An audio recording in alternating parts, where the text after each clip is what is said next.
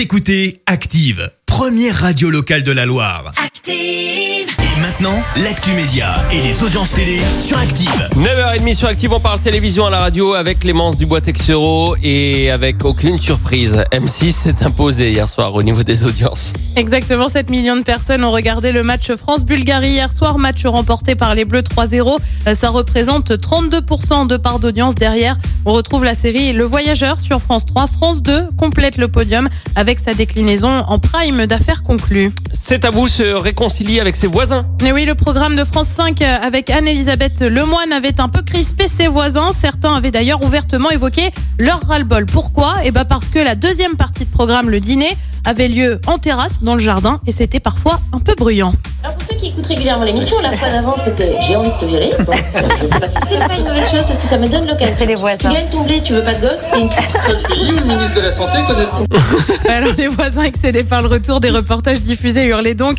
euh, pour qu'on baisse le son. Bref, pas une super relation. Et puis depuis hier, eh ben c'est simple, ça va mieux. Mais on respecte notre voisinage. Mais qui était à la fenêtre pour vous applaudir, Hervé? Bonsoir, chers voisins, on vous voit. Ouais, on a droit à un coucou. Est établi. Ouais.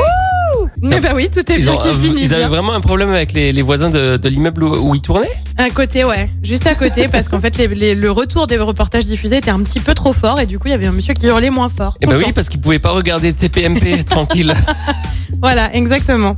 Euh, c'est en revanche du coup euh, moins la bonne ambiance sur Canal et pour cause une vingtaine de personnes du service des sports ont ou vont quitter la chaîne cryptée euh, de leur propre volonté ou non. Départ suite au licenciement de Sébastien Toen, on le rappelle. L'humoriste avait fait un sketch pour parodier l'émission phare euh, de CNews, l'heure des pros. Euh, Ça n'avait pas trop plu. Euh, 150 personnes avaient euh, signé une tribune en soutien à l'animateur. Euh, Selon le site Les Jours, certains journalistes se retrouveraient également euh, menacés de renvoi en cause un soutien au documentaire de Marie Portolano. Je ne suis pas une salope, je suis journaliste. Bref, jolie ambiance au sein de Canal. Ça donne envie de regarder Canal?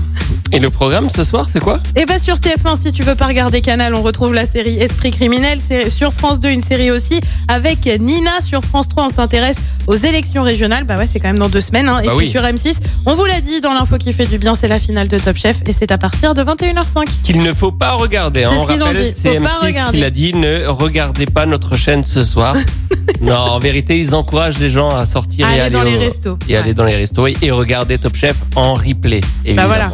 Mais bon, c'est la finale. Tu risques de te faire spoiler si tu veux. Ça risque d'être C'est un peu c'est compliqué leur concept à M6. J'ai l'impression qu'ils s'égarent, M6. J'ai l'impression qu'ils ils se perdent. Se En tout cas, on sera là demain matin pour faire un point sur les audiences télé. Comptez sur nous. La suite des hits maintenant sur Active. Merci. Vous avez écouté Active Radio, la première radio locale de la Loire. Et vous êtes de plus en plus nombreux à écouter nos podcasts.